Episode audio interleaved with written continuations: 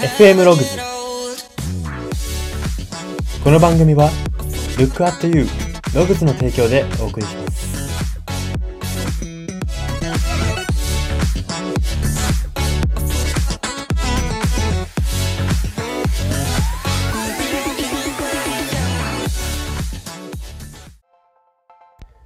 どうも。ダメージジーンズのダメージ。どこまでがおしゃれでどこからがボロボロなのか基準が知りたい人材エージェント Y ですこの番組は生きる自己啓発書と呼ばれる Y があなたの人生観、キャリア観にささやかな変化を日々与えていこうという番組です。これは取り入れたいと思うものがあったら取り入れる、そんな感覚で聞いていただければと思います。さて、今回は相談の乗り方のコーナーです。今回はですね、チャレンジの決断に悩んでいるという人の相談をテーマに、相談をされた際の対応についてテーマをやっていきたいと思います。A か B か C か、こう選択肢をすでに持っている上でどのチャレンジしようかって迷っている人の相談の乗り方をやっていきたいと思います。その今回のテーマが過去の決断成功事例を聞き、その具体性を聞き定めるということです。ちょっとタイトル難しくて長いので説明しますと、この相談者の決断成功事例、つまり過去にこう何択か迷ってこれを決断して成功したと。こういう基準で決断をして成功したっていう話をまず聞くんですね。ど、なんか過去に決断成功した事例ってある？とか、なんかここで思い切ってやってうまくいったって経験ある？っていう風に聞いて、その振った時に相手から返ってくる話の具体性で決めるってことなんですね。これなんでかっていうと、決断成功事例。例えば、じゃあ、親友とこううまくいかなくて親友とうまくいかなくなった時にもう思い切ってなんか違う友達の方に飛び込んでったとかそういうエピソードですね、まあ、そのエピソードその人の中で印象に残ってれば残ってるほどこう具体的な話がどんどんどんどん出てくるんですよ。うーんとまあ、言い方をあんま良くなくするとちょっとまとまりがないぐらいに喋りが出てくるんですね。ここで変に綺麗にまとまってる話っていうのはちょっとそれは、なんて言うんですかね、本当の心の踊ってる話というよりかは、受けのいい話なんですよ。だから、なんですけども、相談を受ける側として、受けのいい話をされてしまってはダメなんですよ。受けのいい話じゃなくて、本質的な、まあ、このコーナーあくまで本気の相談の乗り方なので、あのー、受けのいい話を、こっちの顔色を伺って受けのいい話をされても、全然こっちは意味がないんですよ。なので、相手がどんだけ具体的に喋ってくれるかってとこで、あの、掘り下げるところを変える。掘り下げる話を決める。相手が得意げに喋ってても具体性が薄いなと思ったらそこは掘らない。っていう、そういう選択が大事っていうことを今回やっていきたいと思います。では今回のテーマ、過去の決断成功事例を聞き、その具体性を聞き定める。このコツ、ポイントが大きく3つあります。1つ目です。具体的な事例を相手が話しているときは、相手が話に詰まっても待ってあげることです。こちらが話を、この具体的な話が始まった時に折ってしまうと、キーの部分が聞けないことがあるんですよ。まあ、話を折るっていうのは、あなんかなるほどねってこう流してしまうこととか、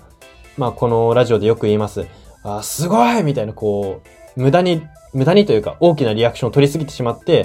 まああっちが受け狙いに始ま、走ってしまう。やっぱり相手がすごい受けてるっていう印象を最初に持ってしまうと、あの、受けが正義っていう風になりがちなんですよ。人は喋っていて。なので、受けとかじゃなくて、聞くからさっていう姿勢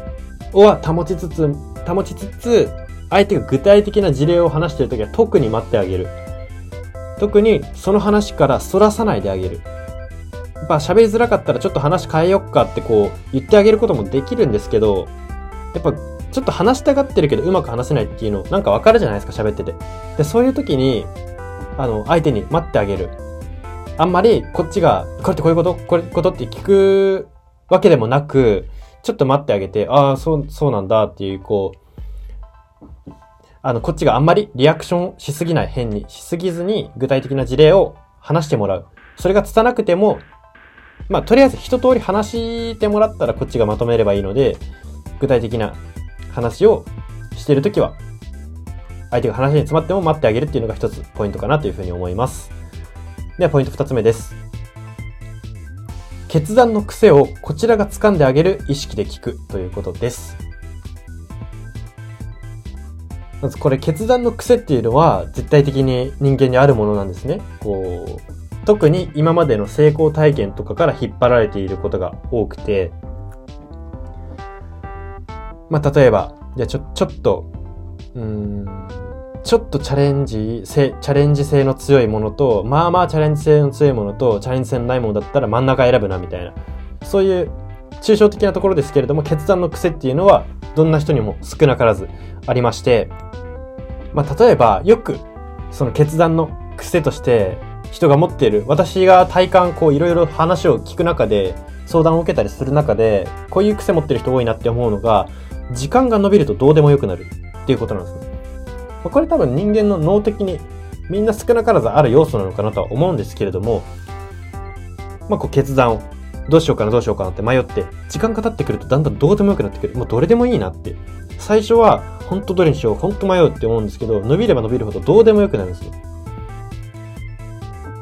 やっぱでも時間が経つと、どうでもよく、どうでもいい理由っていうのを探してしまうんじゃないかなって私はこれは思うんですけれども、まあこんな実例、これは実例の一つですけれども、そんな感じで少なからず人の決断の仕方、癖には共通点があるので、まあその癖を活かしてあげるのか、まあ自分があまりにもその癖はちょっとこの先良くないんじゃないかって思ったら、あうまく導いてあげる、違う癖に導いてあげるってことが大事かなというふうに思います。では最後、3点目です。具体性が弱いエピソードは、あまり相手自身の脳内に成功体験として残っていないんだなと捉えた方がいいということです。具体性が弱い。あのー、冒頭で言いましたけれども、こう、相手の受けのためにすごいやたらと綺麗に話が落とされてるなと、まとめられてるなっていう話は、あまり相手の脳内に成功体験として残ってない。なんか、受けがいいから美味しいから話してるんだなぐらいのスタンスで最初は特に聞いた方がいいなっていうふうに言えると思うんですね。まあやっぱり、これ最初に言ったところに繋がりますけど、強烈な体験と脳で覚えていればいるほど、勝手に口が動くかのように具体的な話が滲み出ちゃうんですよ。その、さっきの話で言ったら自分はこう、親友とうまくいかなくなった時に違うところに飛び込んでうまくいったとか、そういう話をするときって、こうなんか変にまとめようとしないでも1から10まで話したくなっちゃうんですよね。もちろんそれがまとめるの上手い人もいますけど、上手いなりにちょっと荒れるんですよね。その文構成みたいなのが荒れてくるので、その荒れた文のところを、荒れた文構成が荒れる話を中心に深掘りしていくと、その人のあの、本当の自信があることとか、本当の決断成功したって思えてる事例とかが見えてくるので、だからその人の本質的に成功だと思っていることっていうのは何なのかって見抜く意識で話を聞くことが大事だなというふうに思います。はい。では、コツポイントはここまでにして、ここからは人生観、キャリア観に転用するとどういうことが言えるのか、その考え方のポイントを大きく3つご紹介したいと思います。1つ目です。誰かにリアクションを大きく取られて、取られることで消えていく物語が、この世の中には存在してしまうということです。まあ、世の中ってちょっと大きく、大きく言っちゃいましたけれども、まあ自分という人間の中にもありますし、相手という人間の中にもあるんですよ。どんな人間の中にも、相手に誰かに大きくリアクションを取られてしまったがために、受け狙いに走って、自分は本当は違う話がしたかったのに、体の反応で受け狙いに走ってしまって消えちゃった物語っていうのが、世の中にはいくつもいくつも存在するわけですね。まあなので、この、これはもう本当に、喋り側もまあ、大きなリアクションを取られても気にせず話し続けるっていうその意識も必要ですけど、やっぱりこれは聞き手の、まあ、責任って言ったら重いかもしれないですけど、まあ、聞き手次第かなというふうに思います。聞き手が、まあその、自分は今これで何か物語を消さないのかってこう考える。まあもちろん、リアクションが薄いことで消える物語もあるんですよ。リアクションが単調なことで消える物語もありますけど、あの、リアクションが単調でなせいで消える物語よりも、リアクションを大きく取ってしまったことで消えてしまう物語の方が結構大事なものが多いんです大きなものが多いので、だから、この、まず、リアクションのポイントを間違えないってことですね。大きく取るところもあるかもしれないですが、相手がどこで取ると、こう、うまく相談波に乗っていってくれるのか、波に乗って喋ってくれるのか、より本質的なこと喋ってくれるのかっていうことを考えるのが一つ聞き手の、あのー、あるべき姿かなというふうに思います。では2点目です。繰り返している決断の癖は、なんだかんだそれによって悪くない結果が得られてきているということだということです。繰り返されている決断の癖は、その、過去の大きな出来事に、こう、影響を受けてるっていうふうにさっき言いましたけれども、まあ、これで最高の結果を得られてたら、まあなんか迷いなく、その相談もそんなにしないのかなっていうふうに思うんですね。なんですけれども、繰り返されてる決断の癖があるのに相談をするってことは、悪くない結果が得られてるってことなんですよ。ここまで。良い結果ではないんですよね。良いってほどではないけど悪くはないな、みたいな。そんな感じなんですよ。なので、この、良いと悪くないっていうのは明確に喋る側として自分たちは、あの、脳内で分けておいた方がいいですし、まあ人に話すときも、やっぱり結果的に、その、なんか、悪くなかった、悪くなかったエピソードっていうのは、まあ、受けがいいこともありますけれども、長々こう喋っていく、具体的に喋っていくと、やっぱ面白いのは自分で良かった、ほんと成功したって思う、本本心から思うエピソードだと思うので、まあ、この自分の中で良いと思ってるものと悪くない、良かったなって思ってたことと悪くなかったなって思ったことは明確に分けておいた方が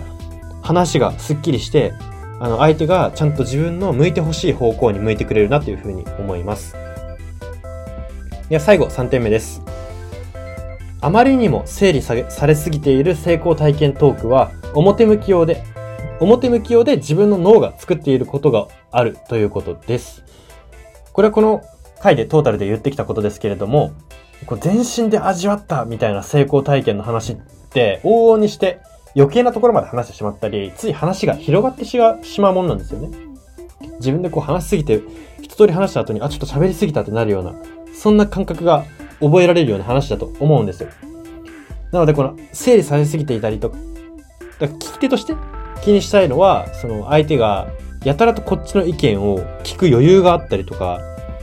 うんうんうんみたいな、こう、落ち着き払ってる感じの時。っていうのは、ちょっとこれはどうなんだろうなと。あの本気で成功したっていうよりかは悪くない結果得られたなぐらいなんじゃないかなっていう風に見て、あの、聞いて確かめた方がいいなっていう風に思います。ここがずれてしまうと、毎回毎回その、なんていうんですかね、その、